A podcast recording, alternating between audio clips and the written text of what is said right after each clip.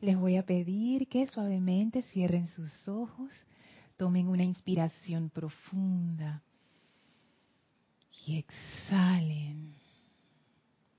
Inhalen profundamente y exhalen soltando toda tensión. Inhalen profundamente y exhalen, sintiendo como toda la energía del día que es discordante y pesada sale de ustedes y cae suavemente dentro de una maravillosa llama violeta a sus pies.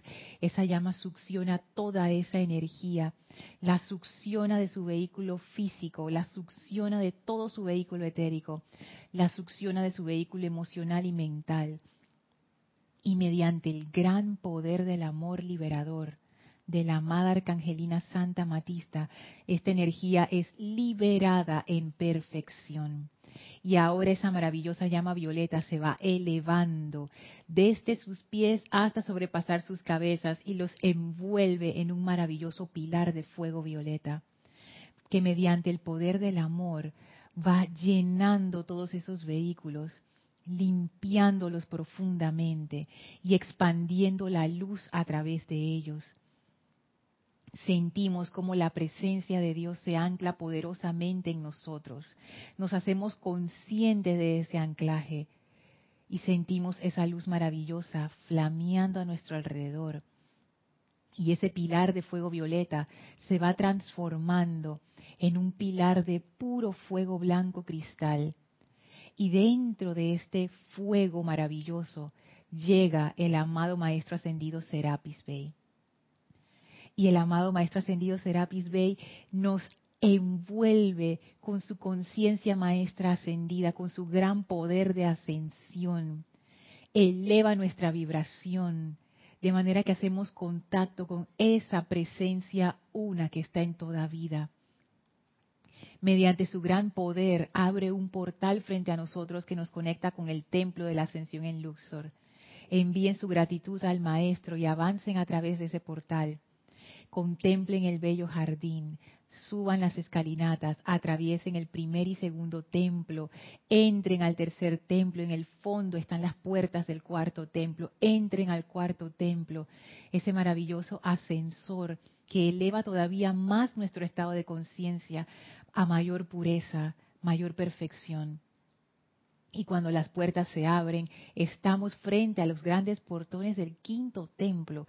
Empujen esas puertas que se abren suavemente y entren al templo circular con el brasero en medio donde flamea la llama. Y a nuestro encuentro viene el amado Maestro Ascendido Hilarión, pleno en su radiación verde brillante, y nos envuelve dentro de su conciencia cargada con las cualidades de fe, con las cualidades de amor, iluminación, discernimiento, entusiasmo. Sentimos cómo somos llenados por la presencia del amado Maestro Ascendido Hilarión y cómo nuestra vibración se eleva todavía más. Amado Maestro Ascendido Hilarión, danos la experiencia de la realización de la presencia yo soy, tangible y visible, directa. Danos esa experiencia de percibir la verdad sin velo de malla Ánclate en nosotros y danos la comprensión para entender esta enseñanza con todo nuestro corazón, de manera que lo podamos aplicar en nuestra vida diaria, dándole las gracias al Maestro y en comunión amorosa con el Maestro vamos a permanecer en este estado de conciencia mientras dura la clase. Tomen ahora una inspiración profunda. Exhalen y abran sus ojos. Bienvenidos sean todos a este su espacio, maestros de la energía y vibración. Bienvenida Elma, bienvenida Mari, bienvenida Gaby. Gracias Edith por tu servicio amoroso en cabina, chat y cámara. Bienvenido Sebastián también que nos acompaña. Ay, por mira tú, siempre nos acompañan puras damas y hoy, hoy, Sebastián, ese es el, sobrino nieto de, de, Edith. Bienvenidos a todos ustedes que nos sintonizan por Serapis Bay Radio o Serapis Bay Televisión a través de Livestream o de YouTube. La magna presencia yo soy en mí reconoce, saluda y bendice la presencia yo soy en todos y cada uno de ustedes. Yo, estoy aceptando igualmente. Gracias a mis amadas hermanas por estar aquí, como siempre, apoyando esta clase. Gracias a todos ustedes por estar siempre conectados, no solo a esta clase, sino a, todo este empeño en particular. Muchísimas gracias. eh, antes de, de entrar en materia, tengo algunos anuncios que hacer. La próxima semana, o sea, el, sa- el viernes 16 de agosto no vamos a tener clase, porque el grupo va a estar concentrado en la actividad de la Feria del Libro. Entonces vamos a estar todos con nuestra atención en la Feria del Libro, asistiendo también al stand que vamos a tener para los que están en Panamá o van a estar en Panamá en esa fecha. Es el stand 105 en las islas de Atlapa. Atlapa es el centro de convenciones en donde se lleva a cabo la Feria del Libro acá en Ciudad de Panamá. Así es que están todos invitados. Si alguna vez eh, se han preguntado cómo somos nosotros como personas, si, nos si alguna vez que has querido hacernos alguna pregunta así directa que no te atreves a hacer a través del chat ni de- por correo, bueno, ven, ven a la Feria del Libro. Es un evento eh, súper bueno. ah, cada vez, cada año crece más, que es muy bueno aquí en Panamá para fomentar esa cultura de, la lectura. Y no hay mejor oportunidad para venir a conocernos en persona. Así es que ahí vamos a estar con nuestro corazón y las puertas abiertas esperando, bueno, esa, esa visita de aquellos de ustedes que nos quieran pasar a conocer en persona. Así es que si están en Panamá o si van a estar en Ciudad de Panamá para esas fechas, nos pueden ir a visitar. Otro anuncio súper importante es que el domingo 19, 19, no, 18, 18. Domingo 18 vamos a tener el servicio de transmisión de la llama de la purificación a partir de las 8 y 45 AM hora, de Panamá. Así es que están todos invitados. Eh, más tarde en la semana vamos a poner en la página web las instrucciones para cómo conectarse al servicio de transmisión de la llama. No se lo pierdan. Este servicio de la transmisión de la llama es de la purificación, o sea que tiene que ver con fuego violeta. Es de verdad que es una energía muy especial, es una energía de liberación, de transmutación y simplemente alegría, porque el fuego violeta tiene esa radiación. Así es que los invitamos a estar allí con nosotros este domingo 19, no este domingo, sino el domingo 19, 18, 18 de agosto, 8 y 45 AM, hora de Panamá. Así es que bueno, eso es lo que tengo por ahora. También después de la Feria del Libro vamos a tener talleres de meditación, Um, y va a haber un taller de metafísica práctica, ambos van a ser presenciales, así es que si quieren saber más acerca de eso, nos pueden escribir al correo eh, rayoblanco.com si tienen alguna pregunta de fechas, eh, hora y todo eso. Así es que bueno, estos son los anuncios. Recuerden que esta clase es una clase experimental. Aquí mis hermanas ya, saben cómo que es la cosa. Nos vamos a montar en ese en ese trencito de viaje y nos vamos a ir por ahí a explorar y ustedes también nos pueden acompañar a través de sus comentarios o preguntas relacionadas con la clase que pueden hacernos llegar por el chat de Skype, nuestro usuario es Serapis Bay Radio, o a través de YouTube, que bueno, ahí el chat es abierto y ustedes nos pueden chatear su pregunta y Edith con mucho amor nos la, nos la redi, redirigirá. Redir, ay, me enredé. Es, eh, redireccionará, gracias Gaby, a esta clase. Así es que bueno, si estás escuchando esta clase en diferido, o sea que hoy no es 9 de agosto de 2019, igual me puedes hacer llegar tus preguntas a través de mi correo lorna.serapisbay.com. Hemos estado tratando un tema súper interesante que es el tema de la lámina de la presencia, un tema que yo la verdad había descartado hace mucho tiempo, pensando que era so solamente un dibujo, algo que los maestros habían dado. Y ahora que lo que ya tengo como más conciencia, me doy cuenta que eso es algo muy poderoso. El, los maestros, el maestro ascendido San Germain en particular nos deja la lámina de la presencia como una forma de poner nuestra atención en la presencia yo soy. Porque una pregunta que me han hecho y que yo misma me he hecho es ¿cómo yo pongo mi atención en la presencia yo soy? Esa pregunta siempre surge porque es la pregunta natural que uno se hace. Cuando los maestros nos dicen pongan su atención en la presencia, eso es demasiado abstracto. Entonces nuestras mentes concretas necesitan una manera de anclar eso, o sea, cómo, cómo se ve. Y el maestro ascendido Saint Germain, pensando en esa necesidad, dice, bueno, yo les voy a dar algo visual para que ellos puedan anclar su atención allí. Yo no lo había visto así. Ahora recién lo veo así y digo, wow, mira, los maestros dan las herramientas, pero es uno a veces el que no tiene como la sabiduría ni la conciencia para utilizarlas o darse cuenta de que eso está ahí para eso.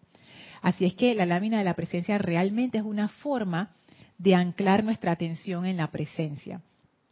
Hemos hecho varios ejercicios acerca de, la, de visualizar la lámina de visualizarnos como parte de la lámina, vamos a hacer uno hoy también, porque es importante. Y decíamos que esos ejercicios lo que hacen es que nos dan el sentimiento, que es la fundación, porque ese sentimiento viene de la experiencia, de experimentar eso que estamos viendo, la lámina. Y esa experiencia genera un sentimiento y ese sentimiento genera la confianza que después se convierte en fe. Eso es importante.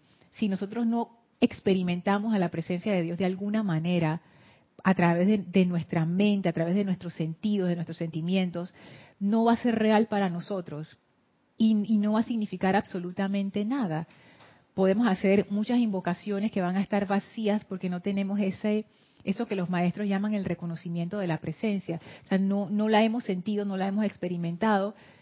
Y realmente aunque uno diga, ay, la presencia yo soy, si no hemos pasado por esa experiencia, da lo mismo, o sea, no, no significa nada. Así es que por eso hacer estos ejercicios de visualización de la lámina de la presencia es tan importante, porque eso de alguna manera, quizás no a la primera vez, pero después de hacerlo y hacerlo y hacerlo, eso te va desarrollando una sensibilidad muy especial.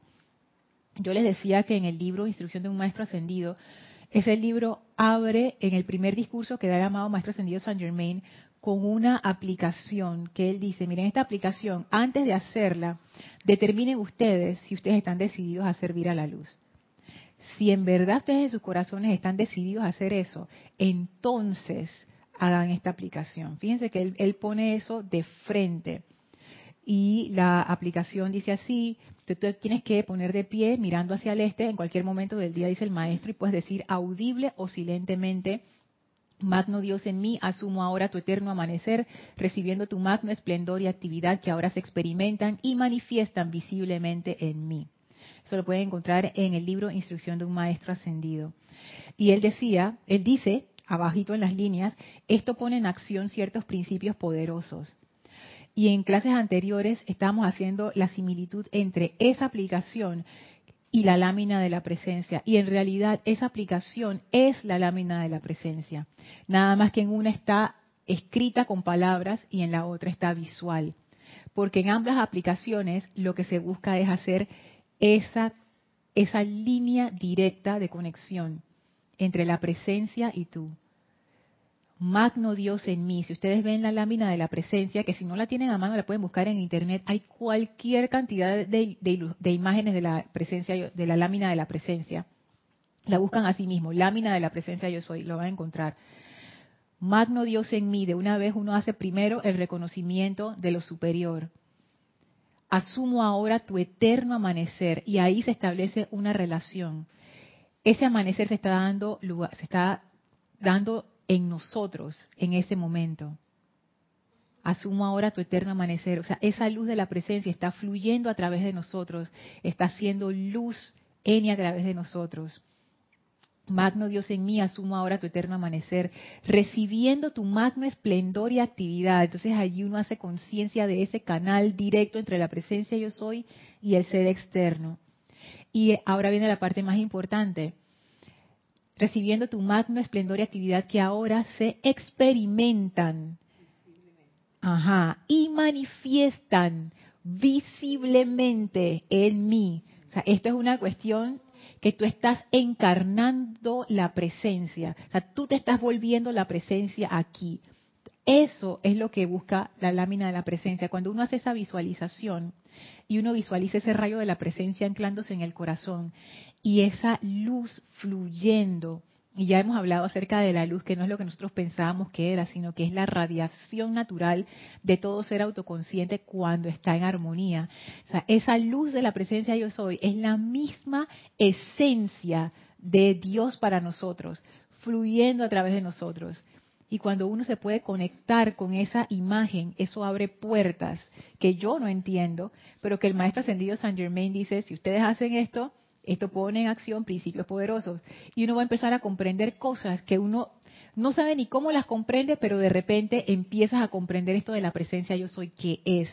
Lo empiezas a sentir y se empieza a notar, porque eso es lo otro. Se empieza a manifestar a través de ti. Entonces, hacer este ejercicio de la lámina de la presencia es bien importante. Fíjense que ahora yo cambiaría mi forma de, de encarar a una persona que viene por primera vez y me pregunta, bueno, ¿y por dónde yo arranco? Por la lámina de la presencia, porque es lo más práctico, es, lo más sencillo. Tú la estás viendo ahí, tal Es como, es como que no, no tengo que ponerme a explicar nada abstracto ni no sé qué. No, vámonos a la lámina de la presencia y una vez que vemos qué es lo que significa eso, vamos a hacer el ejercicio de visualización de la presencia. Y ya ahí la persona empieza a hacer su experimentación, porque esa es la parte importante. El sendero para cada uno es individual. La experimentación es individual. Cada quien se sumerge en esa lámina como lo tenga a bien. Entonces, vamos a hacer el ejercicio de la visualización de la lámina de la presencia. Esa lámina tiene muchas cosas en las que uno puede poner su atención. Nosotros nada más nos estamos concentrando en un pedacito de eso, que es la conexión lumínica entre la presencia y el ser externo. Ahí es donde estamos poniendo toda nuestra atención. Y vamos a hacerlo en dos facetas. La primera, vamos a visualizarlo, así como que la presencia descargando esa luz y anclándose en nosotros. Y en la segunda parte del mismo ejercicio vamos a sentir que nosotros somos esa luz que se está descargando a través del ser externo. O sea, son, son como dos puntos de vista diferentes. Es como, como ver un elefante desde dos perspectivas distintas. Alguien lo está viendo de lado y alguien lo está viendo de frente. Y uno dice, no, no es el mismo animal, pero sí es el mismo animal. Es el mismo ejercicio, solamente que comenzamos con una perspectiva en donde nosotros somos el ser externo y después hacemos un cambio de perspectiva en donde nosotros somos la luz que se está descargando de la presencia. Y eso tiene efectos bien interesantes. Hello, Yari. Así es que bueno, y llegaste justo a tiempo. Ah, mira, ya te... ya veo, llegó Yari también, vamos a hacer el ejercicio todas juntas. Así es que bueno, sin más, vamos a hacerlo cortito, no va a tomar más de cinco minutos, pero no se dejen engañar, aunque sean cinco minutos que, uno puede pensar que Ay, en cinco minutos no va a pasar nada, o si pasa. Eh, en, en este tipo de aplicaciones el tiempo importa muy poco. Lo que más importa es que uno ponga su atención en lo que está visualizando. Eso es lo más importante porque eso es lo que hace la conexión. Así es que bueno, les voy a pedir que cierren sus ojos, se relajen, respiren profundamente a su propio ritmo, tomen conciencia de esas respiraciones profundas vayan haciendo cada vez más lentas esas respiraciones, disfrutando esas respiraciones, la respiración profunda, aquieta el cuerpo físico y aquieta el cuerpo emocional también, aquieta la mente. Respiren profundamente, exhalen ese aire, inhalen profundamente exhalen. Y ahora eleven su visión interna a un poderoso, brillante, magnífico sol sobre sus cabezas, brillante como un sol de mediodía. Y de ese sol se descarga ahora una poderosa vertida de luz una magna cascada de luz dorada descargándose grandes cantidades de esa maravillosa luz entrando a través de nuestras cabezas y anclándose en nuestro corazón. Y desde nuestro corazón esa luz se expande a través de este vehículo físico en toda dirección sentimos como desde este sol maravilloso que es la presencia de Dios, esa luz se descarga y esa luz está en pleno movimiento, como si fuera una catarata dorada que descarga y descarga y descarga a plenitud. Toda esa luz de la presencia yo soy se descarga hacia nosotros y sentimos como esa energía corre poderosa dentro de nuestro vehículo y sale para llenar al mundo con esa luz. sientan el flujo de esa energía, el gran poder de esa energía, el tremendo anclaje en su corazón que magnetiza esta energía desde la presencia yo soy. Y ahora sientan como esa presencia yo soy, esa luz que se descarga de la presencia yo soy, es su verdadero ser. Ustedes son ese rayo de luz. Ustedes son esa luz de la presencia yo soy. Ustedes son esa presencia de Dios vertiéndose como luz a través de esos vehículos que utilizan. Ustedes son la luz que utiliza ese vehículo físico. Ustedes son la luz que utiliza ese vehículo etérico. Ustedes son la luz que utiliza ese vehículo emocional y mental. Ustedes son la luz que piensa y siente a través de esos vehículos. Ustedes son la inteligencia directriz de esos vehículos. Ustedes son el poder de la luz, el poder directriz de la luz, la presencia yo soy hecha luz.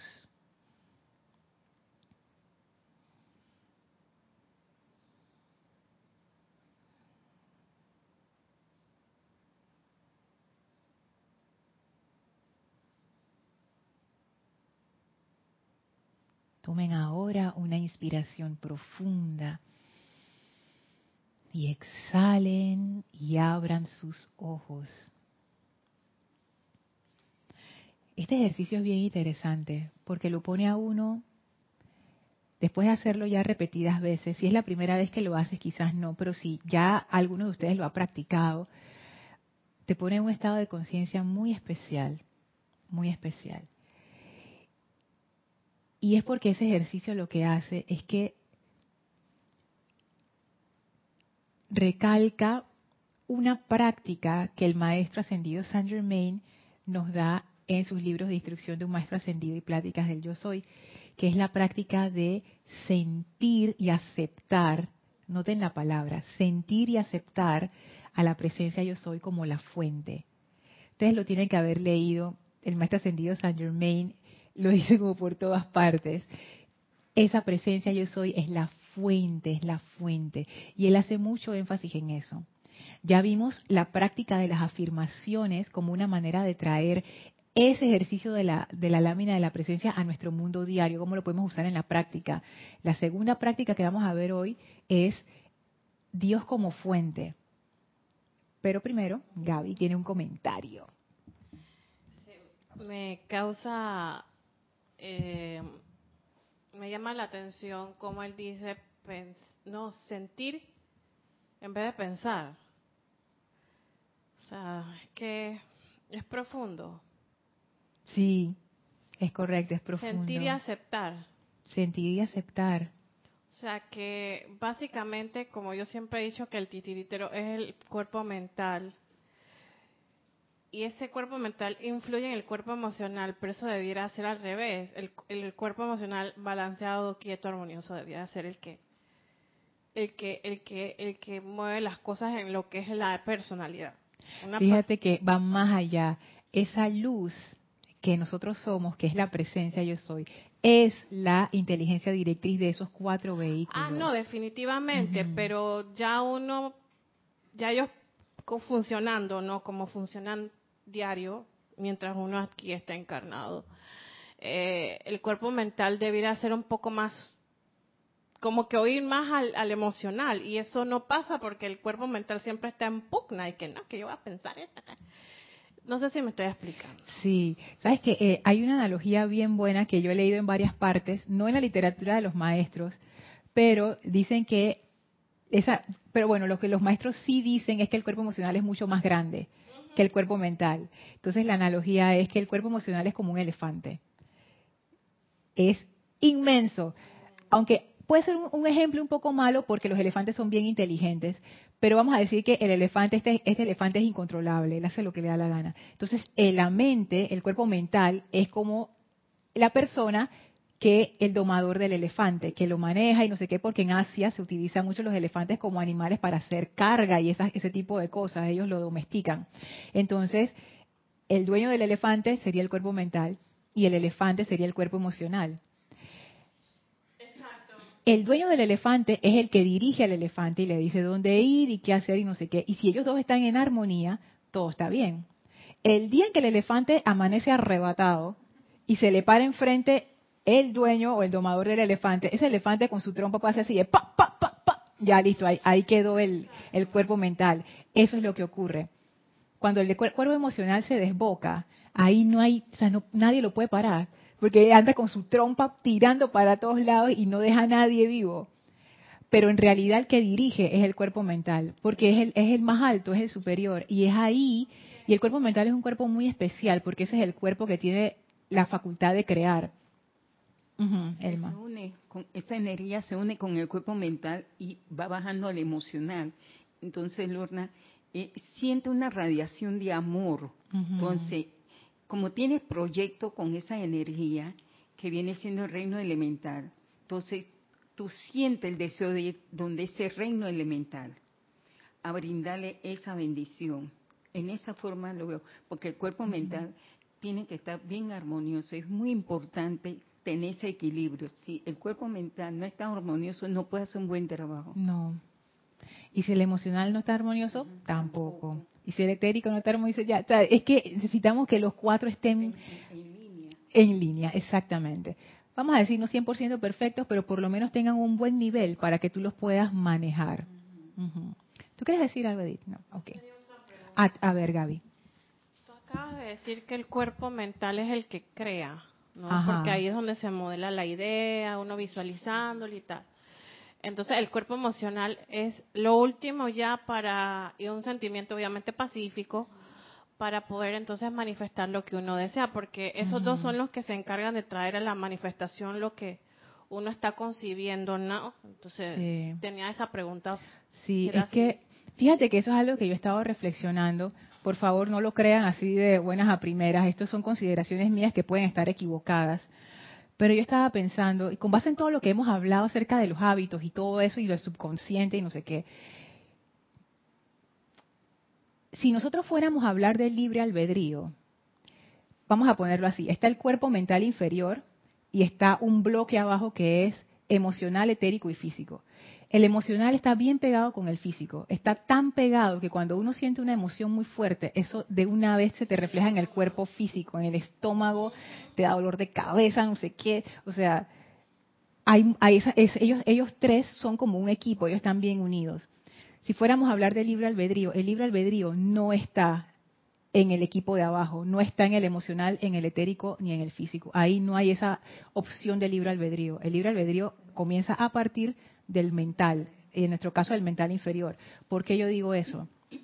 Los animales, por ejemplo, los animales son súper inteligentes, ya se ha demostrado. Antes la gente pensaba que los animales eran tontos y no sé qué, ya hoy la, todo el mundo sabe que, oye, cualquier persona que tenga un perro o una mascota sabe que ahí hay inteligencia, ellos tienen su personalidad y todo.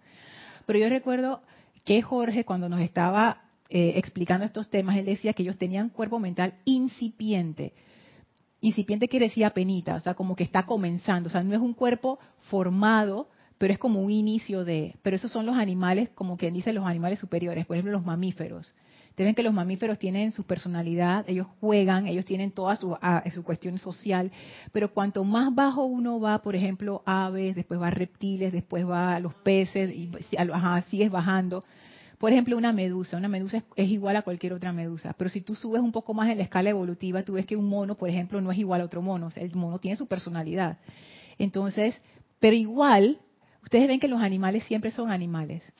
A diferencia de nosotros, que nosotros nos reinventamos, nosotros nos adaptamos de una forma que los animales no lo pueden hacer. ¿cuál es la diferencia allí? No es la inteligencia, porque toda vida es inteligente. Las plantas tienen gran inteligencia, o sea, todo lo que está vivo tiene inteligencia, porque si no, no pudiera subsistir. La diferencia está en el cuerpo mental. Eso es lo que a nosotros nos da eso que intuitivamente nosotros sabemos que los animales no lo tienen y que nosotros sí lo tenemos, es el cuerpo mental. ¿Por qué? Porque ese es el que crea las formas.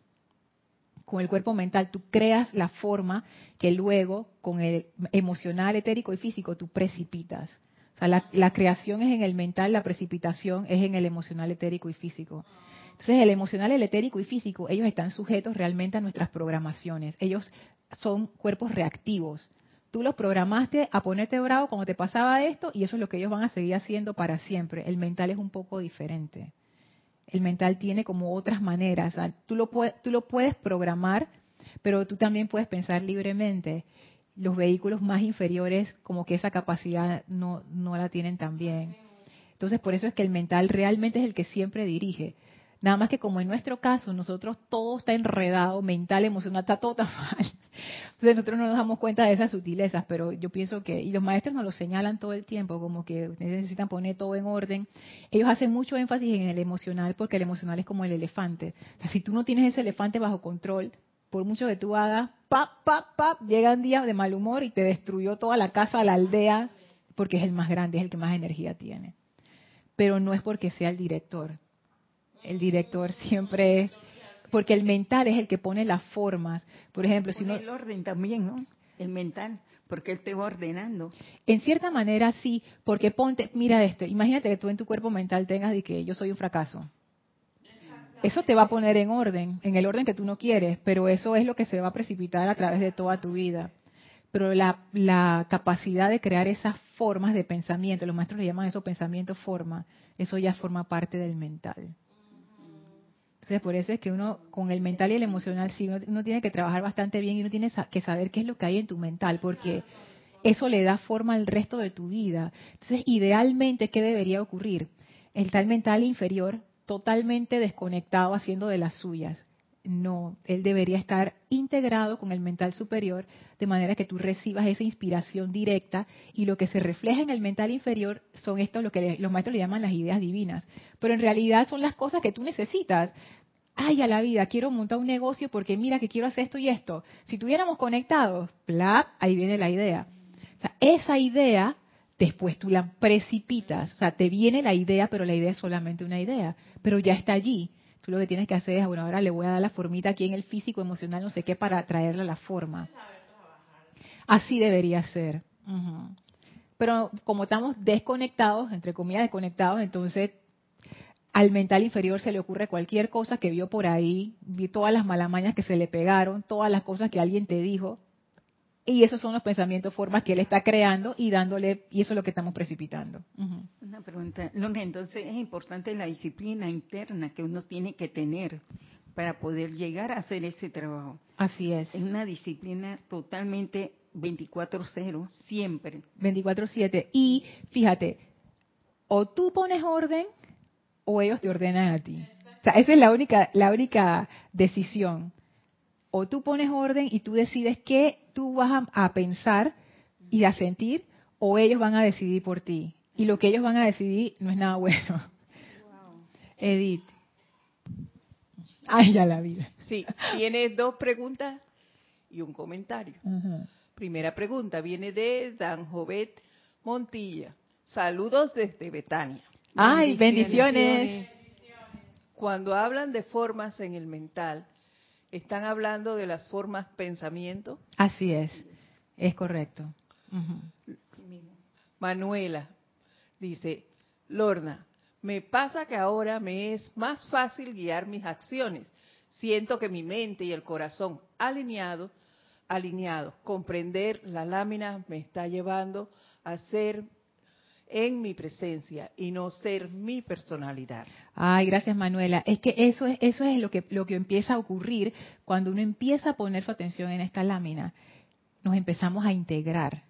Entonces ya esa desconexión que había de nuestro mental pensando locuras y nuestro emocional haciendo más locuras es como que empezamos a poner orden, realmente es eso. Tú te empiezas a alinear, te empiezas a alinear y ellos también se empiezan a alinear y entonces tú ves que tu vida empieza a fluir de una manera mejor. O sea, no es que no hay problemas, no es que uno no se encuentra en situaciones difíciles, pero la manera en que tú enfrentas eso y la manera en que tú fluyes es con mucho menos sufrimiento, con más alegría. Y uno hasta que se, sorprende a veces, dice, wow. Pero es que eso, eso es la... Ah, ¿Ese cuál es el 7? Creo que, creo que sí. Eso simplemente es la consecuencia natural de ese alineamiento con la presencia. Voy con Edith primero y después con Yari. Sí, Valentina de la Vega desde Madrid, España, dice, bendiciones Lorna y a todos. bendiciones. bendiciones. Es igual que decir que los humanos tenemos intuición y los animales instinto. Sí, se pudiéramos decirlo de esa manera. Porque sea como sea toda vida, sea, sea vegetal, animal, humana, nosotros estamos conectados todos a la fuente. Entonces todos tenemos nuestras maneras de recibir esos impulsos de la fuente y cada especie, yo me imagino, la recibe diferente. En nuestro caso, esas intuiciones vienen como esa inspiración, esas, esas como que esos destellos que, que, es como si uno los viera, porque eso es lo que uno dice, como que, ay, vi la, vi la solución, vi la respuesta. Esa es una manera coloquial como de poner en palabras algo que es una experiencia interna. Como con, con la visión interna tú pudiste captar algo que estaba ahí que antes no habías captado. Yari. Ay, Yari después Elma. Bendiciones para todos. Bendiciones ese enfoque que nos estás trayendo de, adentrarnos a reconocer a la presencia como que yo soy la presencia y la lámina y yo somos una, le hace ver a uno también ese espejo de que comienzas a cuestionarte, cuestionarte uno, uno mismo, pero sin ese sufrimiento que estás diciendo. Y uno se mm. comienza a preguntar cosas, porque yo estoy experimentando por ese lado mi experiencia, Ajá digo, Yariela, esto es así, esto no es así, pero no con esa tortura, digámoslo, mm. mental, sino como con un enfoque que, que es esa guía. Vea que esto no lo estás haciendo bien, ¿por qué no cambias? Yo me lo he dicho, porque todos tenemos nuestras, nuestras cadenas, como decimos, y yo creo que me estoy comenzando a ver de una manera, pero como en armonía. Digo, esto no lo estás haciendo bien, ¿qué te pasa que no quieres cambiar? Porque yo misma me cuestiono, pero no es un cuestionamiento de tortura ni nada. Y si, y si el mental se quiere ir por ese lado, como que uno vuelve al carril más rápido. sabes que es verte al espejo, pero ya el espejo lo vas limpiando. Es como una anécdota que hay por ahí que, que la mujer criticaba, oye, esa mujer no sabe lavar, no sabe lavar. No sé si lo han escuchado. No dice una doctora que todos los días se sentaba una mujer en una ventana de cristal. Bueno, en Panamá no tenemos esas ventanas tantas de cristal, o ahora las estamos teniendo más. Y siempre veía que la mujer tendía sábanas blancas y ella no sabe lavar. Siempre ella las veía sucias. Pero ¿qué pasaba? Que un día el esposo limpió la ventana y dice, ay, mira, hoy lavó bien. La mujer siempre lavó bien. Ella era la que veía su espejo. Por eso dice, no no critiques al, al, prójimo, por ahí va como que la, metáfora, mírate a ti mismo, mírate cómo está tu ventana. Y a veces vemos y, nos vemos a nosotros mismos, entonces yo, yo me siento así últimamente, como que yo estoy comenzando a limpiar mi vidrio. Ah. Oye, qué interesante. Si me pudiera atrever a decir algo con respecto a esa experiencia que me parece tan, tan interesante, gracias por compartir. Uno de los de los efectos que yo he sentido de hacer este ejercicio es que tú te empiezas a desidentificar de los vehículos externos. Porque antes uno realmente se siente, aunque uno lo lea y lo diga, dice que yo no soy mi vehículo mental, yo no soy el vehículo emocional, y uno hable de ellos como vehículos, uno se siente que uno es su mente, uno siente que uno es sus memorias, uno siente que uno es su historia, uno siente que uno es sus sentimientos.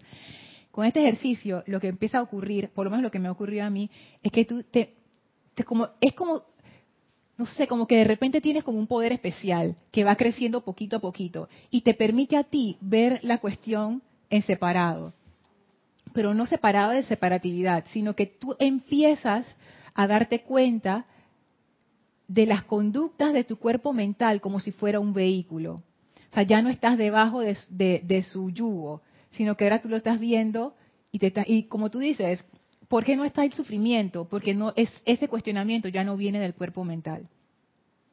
El cuerpo mental es el que lo tortura a uno, porque uno lo programó para eso, porque bueno, pues, y que ay, qué tonta, me equivoqué, tú siempre te equivocas, qué idiota, no sé qué, no sé qué.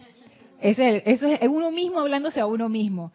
Yo por qué me tengo que hablar así, yo me puedo decir cualquier cosa, yo no tengo por qué hablarme así, pero es que claro, uno lo ve afuera, lo refleja adentro. Pero cuando uno está más integrado, uno se da cuenta, eso que estoy haciendo es una programación. ¿Qué tengo que hacer? Cambiar la programación. O sea, no hay culpa, no hay castigo. Simplemente es como si tú ves tu celular ¡Ey! ¿Por qué está lento? Ah, es que le instalé este software, no sé qué. Ah, lo desinstalo ya, pues ya, se acabó. Yo no me pongo a pelear con el celular y que, ¿por qué estás lento? ¿Qué te pasa? No sé qué. No, yo simplemente digo, ah, porque el celular es un vehículo. Él es mi instrumento. Eso es lo que dicen los maestros. Yo pienso que ahí hay mucha sabiduría. Algún día lo comprenderemos bien. Que ellos nos dicen, nuestros vehículos son, esos vehículos que ustedes tienen son sus instrumentos, son sus vehículos, son sus vehículos, no son ustedes, son sus vehículos. Ese cambio de conciencia que es más profundo de lo que uno piensa, yo pienso que comienza cuando uno empieza a hacer ese ejercicio de la lámina. Sobre todo cuando uno hace ese cambio, darse cuenta que uno es la presencia a través de esos vehículos. Ya tú los empiezas a percibir de una manera diferente. Y la forma en que eso se siente en la vida diaria es que tú tienes más autocontrol. Ya no te cuesta tanto como antes. O sea, tú los puedes parar más rápido y con menos sufrimiento, porque ya tú empiezas aquí como como los niños chiquititos cuando están, cuando los niños cuando son bebés, que tú los ves que los movimientos son así como locos, ¿no? Pues ellos están aprendiendo a usar el cuerpo físico, pero una vez que ya el niño empieza a agarrarle el truco y empieza a saber cómo gatear, empieza a saber cómo correr, ya tú te das cuenta que él se está empoderando de su cuerpo físico, ya entiendo cómo funciona esta mano y este pie, es algo así. O sea, eso es lo que a nosotros nos empieza a pasar cuando hacemos este ejercicio de unificarnos con la presencia. Ya tú empiezas a aprender, ah, este mental funciona así, así arranca el emocional y ya tú empiezas a poner orden, Elmi. Qué interesante, Lorna, sobre la presentación de la lámina, porque pude ver que parte de esa estructura viene la precipitación. En el, mental superior lo acabo de ver, porque si yo no tengo ese alineamiento de mi mente y, mi, y mi pensamiento, yo no puedo precipitar porque la lámina está ahí y yo debo presentarme ante esa iluminación para poder absorber la información de lo que voy a realizar. Lo acabo de ver. Es, eh, eh, es, que esa... Ey, fíjense, antes de pasar a Yari, ¿qué dice, qué dice? Creo que esto lo dice, ay, no me acuerdo quién lo dice, creo que era Lady Meta también lo creo que lo dice el maestro señor Saint Germain. Nosotros somos rayos de luz precipitados. O sea, nosotros somos una precipitación de la presencia. O sea, nosotros somos la precipitación de la presencia. Hay un pensamiento forma. ¿Cómo se llama ese pensamiento forma? El santo ser crístico. El santo ser crístico es el pensamiento forma a través del cual la energía de la presencia se vierte y se precipita en nosotros. ¿Por qué nosotros no somos esa perfección que deberíamos ser? Ya lo dijimos. Pues estamos todos desalineados, vamos para todos lados.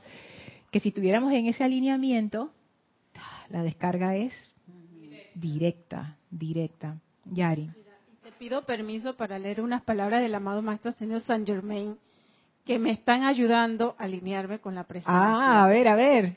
Libro, libro. Liberación. ¿Qué libro? Quiere decir, perdón, San Germain, volumen 1 del diario El Puente de la Libertad, página 62, para que lo tenga. Sí, porque después me van a empezar a escribir que escribir a Didi, que qué página, no sé qué.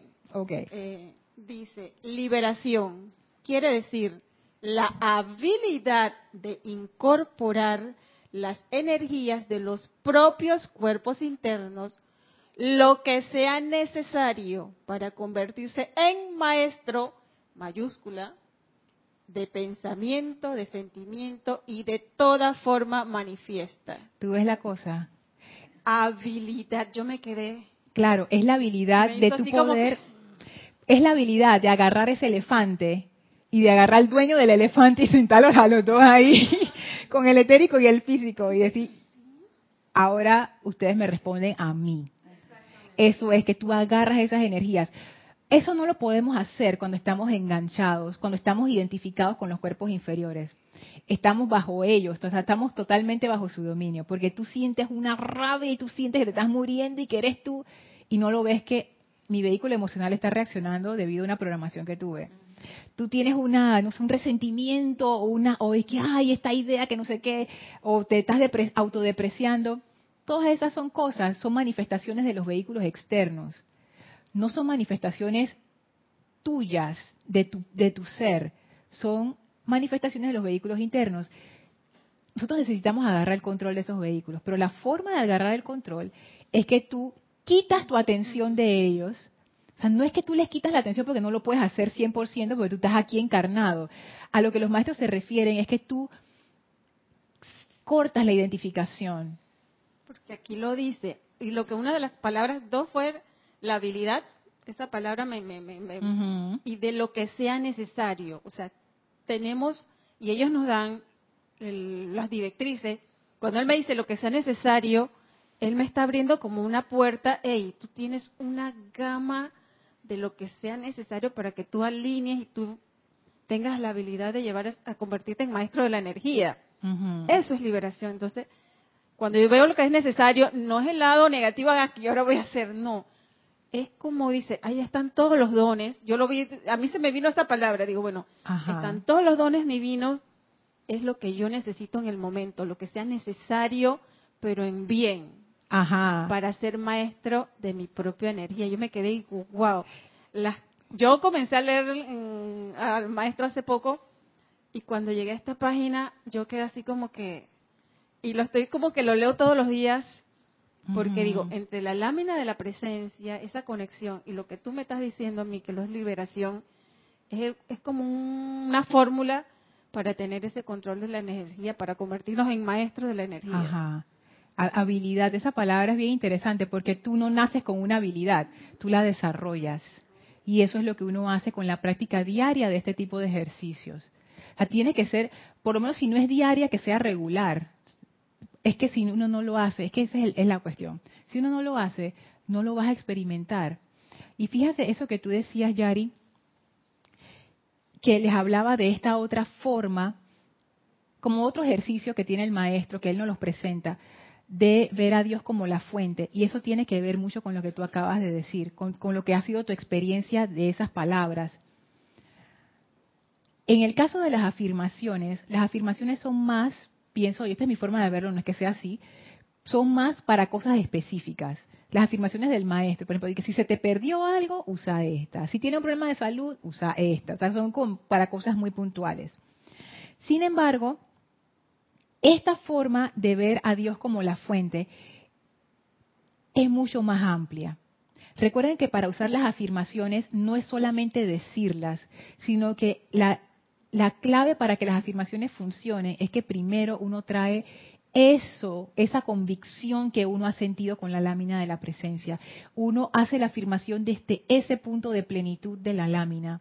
Por ejemplo, si yo voy a hacer una afirmación como las que da el maestro de opulencia, yo primero traigo el sentimiento de esa lámina de la presencia donde yo estoy conectada con Dios y entonces hago esa afirmación.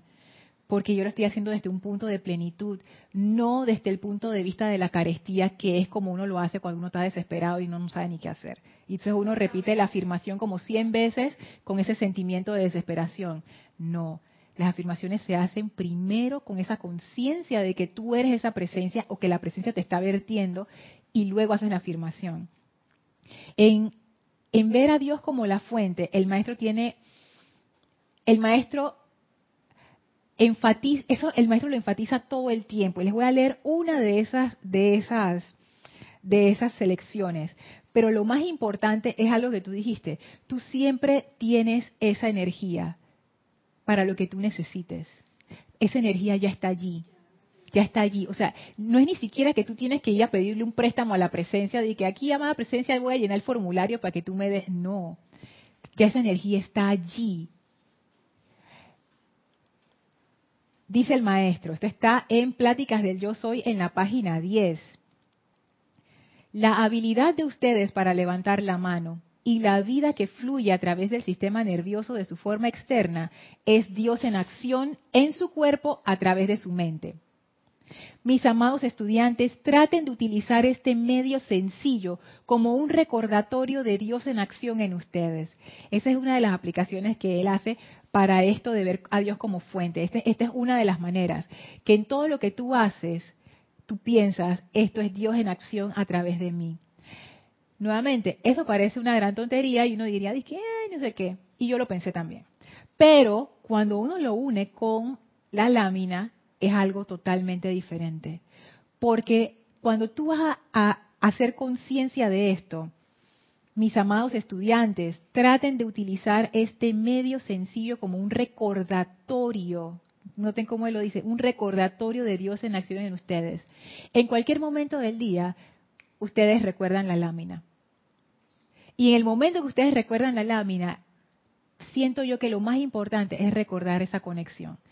Esa conexión, lo que tú estás haciendo, tú eres Dios en acción ahí. Entonces el maestro te dice, mira, cuando ustedes caminen por la calle, dice, piensen durante un instante, es mediante la inteligencia y el poder de Dios que yo camino, y es mediante su inteligencia que sé para dónde voy.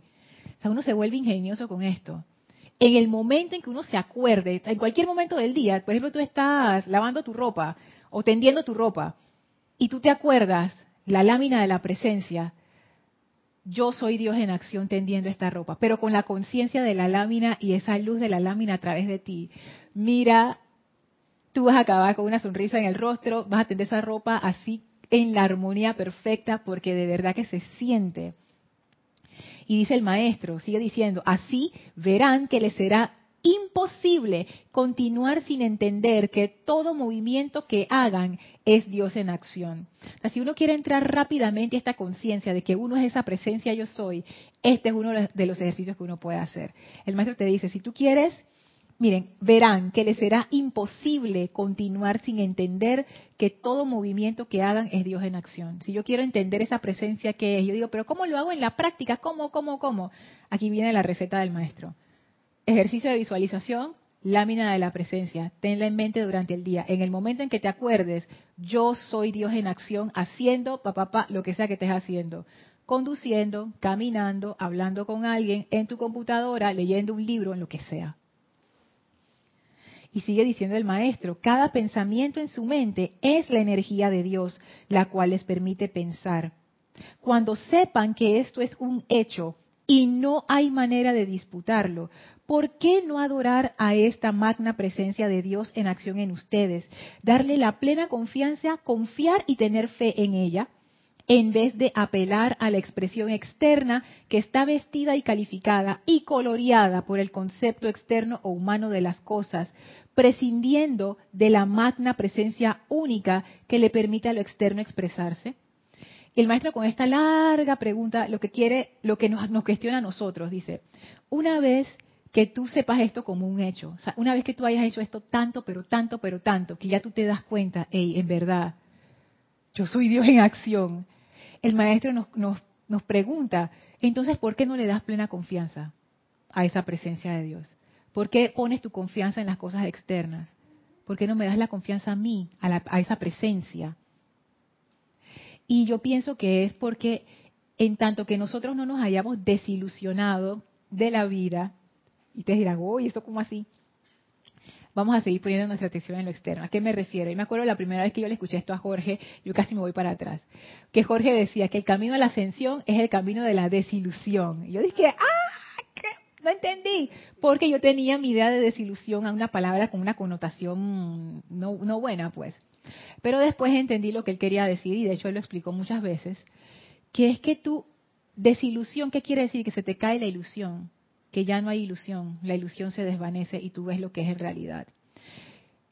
Mientras nosotros tengamos la ilusión de que lo externo nos va a hacer felices, de que, voy a, voy a hacerlo más concreto, mientras tengamos la ilusión que una persona nos va a hacer feliz, ah, la pareja perfecta, eso es lo que me va a dar felicidad. Mientras yo tenga esa ilusión, yo no voy a confiar en la presencia.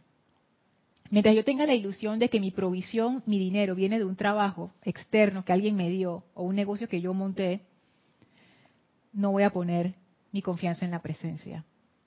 Pero la razón de esto no es porque intelectualmente uno dice, dice, ah, es que eso es lo que dice el maestro, ok.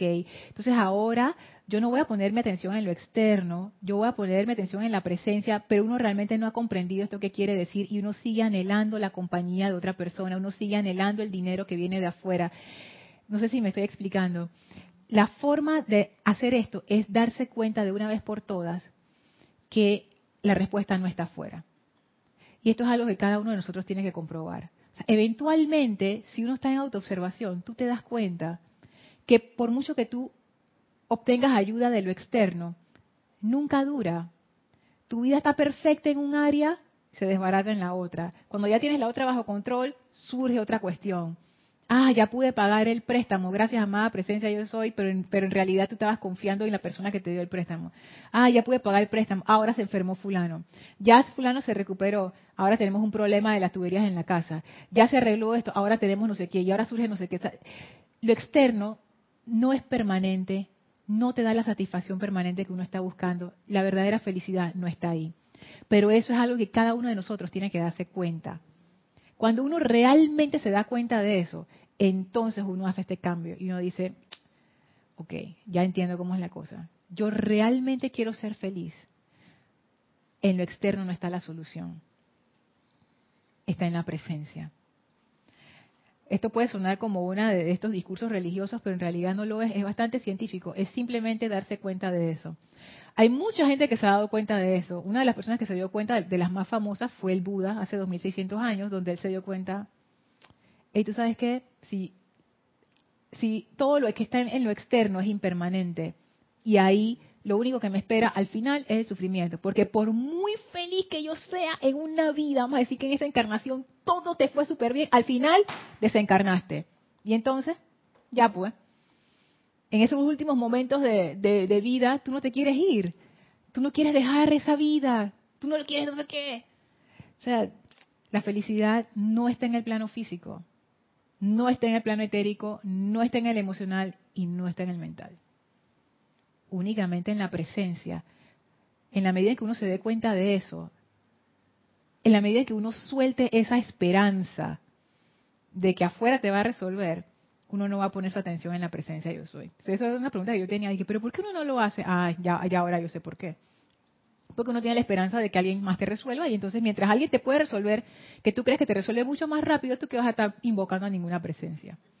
Cuando tú te das cuenta que eventualmente no es así, entonces uno hace su cambio de conciencia. Bueno, ah, hay un comentario. Dice Valentina Charri desde Cali, Colombia. Buenas tardes, familia Serapis Bay. Bendiciones. Bendiciones. Muy difícil poner la confianza en la presencia cuando las deudas nos están respirando en la nuca. Así es. Y dice Aristides Robles, Solo debemos tener apego a la presencia yo soy. La ley de la impermanencia es motivo de la desilusión. Ajá, exacto, la impermanencia es motivo de la desilusión. Y con la presencia, Aristides, no es apego, porque tú te das cuenta, eventualmente uno se da cuenta, sobre todo con este ejercicio de la lámina de la presencia, que tú tú eres la presencia, o sea, tú no puedes no ser la presencia, ahí no hay apego, tú tienes apego con algo que no eres tú tú eres la presencia, o sea, eso está por encima de eso. Y sí, con eso de las deudas, allí es difícil porque esas son una de estas cosas, grandes oportunidades en donde uno tiene para hacer esos cambios de conciencia, que no se ven como oportunidades ni se sienten como oportunidades cuando le pasan a uno, yo, yo comprendo, pero si uno sabe cómo usar las cosas que te pone la vida, la salida siempre está cerca siempre está cerca. Lo que pasa es que uno a veces entra como en pánico y uno no se da cuenta. O sea, los maestros te dicen, pon tu atención en la presencia.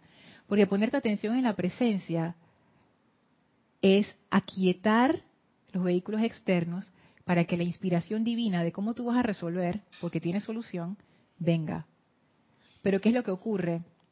Fíjense, en mi casa yo tengo, tenemos unos alimentadores de colibrís y llegan un montón de colibrís. Ellos son excelentes volando, ellos no se chocan con las ventanas y que, está, que, son vidrio, ellos no se chocan con eso, ellos son bien experimentados.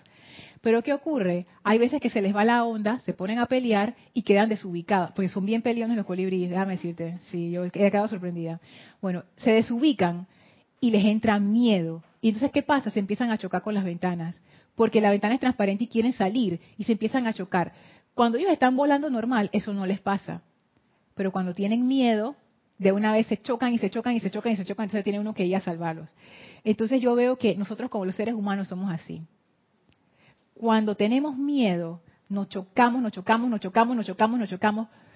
Valentina también se llama, ¿no? Sí. ¿Cuántas veces Valentina de Colombia? De Cali, Colombia. Valentina, ¿cuántas veces tú has estado en esa situación? Estoy segura que más de una nos chocamos, nos chocamos, nos chocamos. Hay un dicho aquí en Panamá que yo me imagino que todos los países lo tienen, porque a veces yo digo que este es un dicho para mí y después me escriben y que no, acá también lo tenemos. Y que, mm, mm". Entonces, bueno, dice, en la puerta del horno se quema el pan. No, perdón, tanto nadar para morir en la orilla, ese. Tanto nadar para morir en la orilla. ¿Qué significa eso? Que ya toda la parte difícil la hiciste y te, y te viniste a morir, llegaste, ¡ah! y ahí caíste. Entonces, eso es sabiduría popular para decir, oye, la solución está ahí mismo, está al lado tuyo. Lo que pasa es que uno está tan desesperado que no te das cuenta que está allí. La solución siempre está cerca, siempre está cerca, pero uno no lo ve porque uno anda todo desesperado. Así que lo que uno hace es que uno se calma, haz el ejercicio de la lámina de la presencia, deja que la cosa fluya y que seas iluminada y vas a ver que se te va a presentar lo que tú tienes que hacer y como decía Yari, sin sufrimiento y sin nada. Y como decía Elma también hace un rato que estábamos conversando, la cosa va a fluir así de uh, y ya, sin problema. Pero es que uno de todas maneras quiere resolver su cosa a punta de voluntad humana porque el banco es el que me va a salvar, fulano es el que me va a dar el préstamo. Pero eso uno tiene que experimentarlo, Valentina. Pues si tú no lo experimentas, son mis palabras que puede que no sean verdad, porque tú no sabes. Así es que yo te puedo decir mi experiencia, que es esta, que sí funciona, pero a menos que tú lo experimentes, no lo vas a saber. No es tan difícil, en realidad no es tan difícil. La misma energía que uno gasta preocupándose, uno la puede usar para hacer el ejercicio de la lámina, aunque sea una vez. Y mira a ver qué pasa. Uno tiene que experimentar estas cosas. Bueno, ya casi estamos sobre la hora. Pero antes de terminar la clase, quería darles la otra forma en que uno puede hacer el ejercicio de, Dios como fuente. Y eso está en, en la página 12 de Pláticas del Yo Soy. Y dice así, el maestro ascendido Saint Germain. Una vez que el estudiante comprende plenamente que todo deseo correcto es Dios en acción, escuchen esto que es bien interesante. Una vez que el estudiante comprende plenamente que todo deseo correcto es Dios en acción, impulsando su energía hacia adelante en dirección a la plena realización y que siempre es autosostenida, rápidamente se hace consciente del poder ilimitado, poder e inteligencia con que cuenta para llevar a cabo cualquier propósito. ¿Qué quiere decir esto? Cuando tú sientas en tu interior el deseo de hacer algo que es constructivo, cualquier cosa, quiero hornear un pastel. Cualquier cosa es constructivo, sí, porque lo quiero hornear, porque quiero probar esta receta y también quiero que la gente lo pruebe. Y tú sabes, es una actividad constructiva. Yo quiero aprender cómo se hace, quiero aprender a bordar. Porque sí, pues porque quiero expandir ese regalo. Cualquier cosa de eso, dice el maestro, ese es Dios en acción. Uno piensa que a mí se me ocurrió, dice el maestro, no. Eso es un impulso de Dios en acción queriéndose manifestar a través de ti en ese momento. O sea que si ahora mismo ustedes tienen un proyecto, que es un proyecto constructivo, y ustedes se han preguntado, ¿será que Dios querrá que yo haga esto o no? El maestro ascendido San Germain dice, ¿es constructivo? Si la respuesta es sí, va más allá, querida o querido. Ese es Dios en acción a través de ti, haciendo ese proyecto. Y es más, él dice, y que siempre es autosostenido. O sea que la presencia yo soy no solamente te da la idea, te da el presupuesto para hacerlo. Sigue diciendo el maestro acá abajo. Con este entendimiento sencillo, la palabra fracaso sería borrada por completo de su mundo y en poco tiempo su conciencia, porque caería en la cuenta de que está manejando una energía, una inteligencia y un poder que no pueden fallar. Si tú tienes un proyecto constructivo y tú caes en la realidad, tú realizas, te das cuenta que eso es Dios en acción, tratando de expresarse a través de ti, a través de ese proyecto, eso no puede fallar. Si es la presencia yo soy haciendo esa manifestación, eso no puede fallar. Vas a tener tus altas, vas a tener tus bajas, como cualquier cosa en la vida, pero lo que tú puedes estar seguro o segura es que al final hay logro. Y sigue diciendo, así es como estudiantes e individuos llegan a su pleno dominio de acuerdo con la intención de Dios. Jamás fue la intención de nuestro gran Padre, todo sabiduría y todo amor, que a alguno de sus hijos le faltara algo. Pero en vista de que ellos permitieron que su atención se fijara en las apariencias externas, las cuales son las arenas cambiantes del desierto, se separaron en gran medida, consciente o inconscientemente, de esa gran opulencia e inteligencia. Esta gran opulencia es el, el derecho natal del cual puede disponer todo aquel que vuelva su atención al yo soy, el principio activo de Dios eternamente dentro de sí, como la única, y aquí viene la cosa, la única, única, única fuente de vida, activa, inteligencia y opulencia. O sea que esa es otra manera en que uno puede realizar la presencia. Si tú tienes algo constructivo que estás haciendo, es darte cuenta, esto es Dios en acción a través de mí. Esto no puede fallar. Pero no puede fallar desde el punto de vista humano, no. Desde el punto de vista de la presencia de Dios en ti, porque siempre va a haber crecimiento cuando tú estás alineado con la presencia yo soy. Siempre va a haber aprendizaje. Entonces, esta parte es muy interesante, porque eso tiene que ver con nuestros sueños, con nuestros anhelos, con las cosas que nosotros queremos.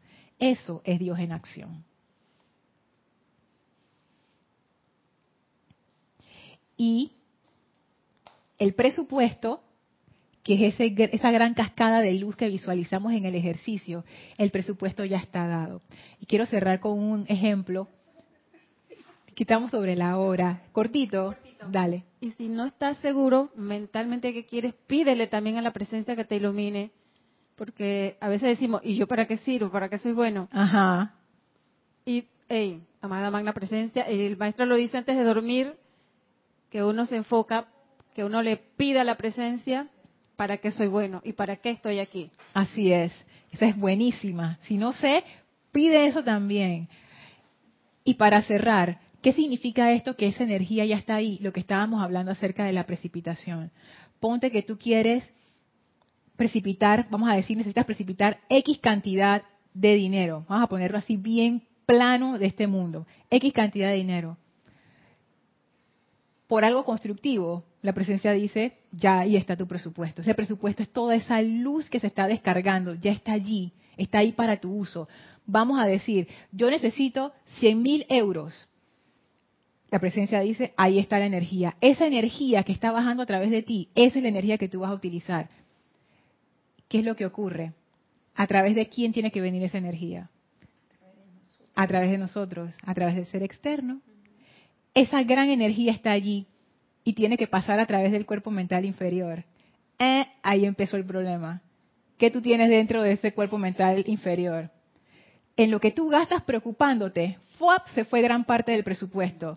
En lo que tú pasas agarrando rabia porque no te dieron el préstamo, ¡pap! se fue la otra parte del presupuesto. Cuando tú vas a ver, queda un poquitito. Y ese poquitito, cuando baja, tú dices pero yo creo que esto no va a funcionar. Se fue. O sea, la energía ya está allí, pero lo, que lo, que lo vamos a traer a la manifestación es el ser externo, el elefante con el dueño y los otros dos. Así que si ellos no están alineados, ya la energía está dada.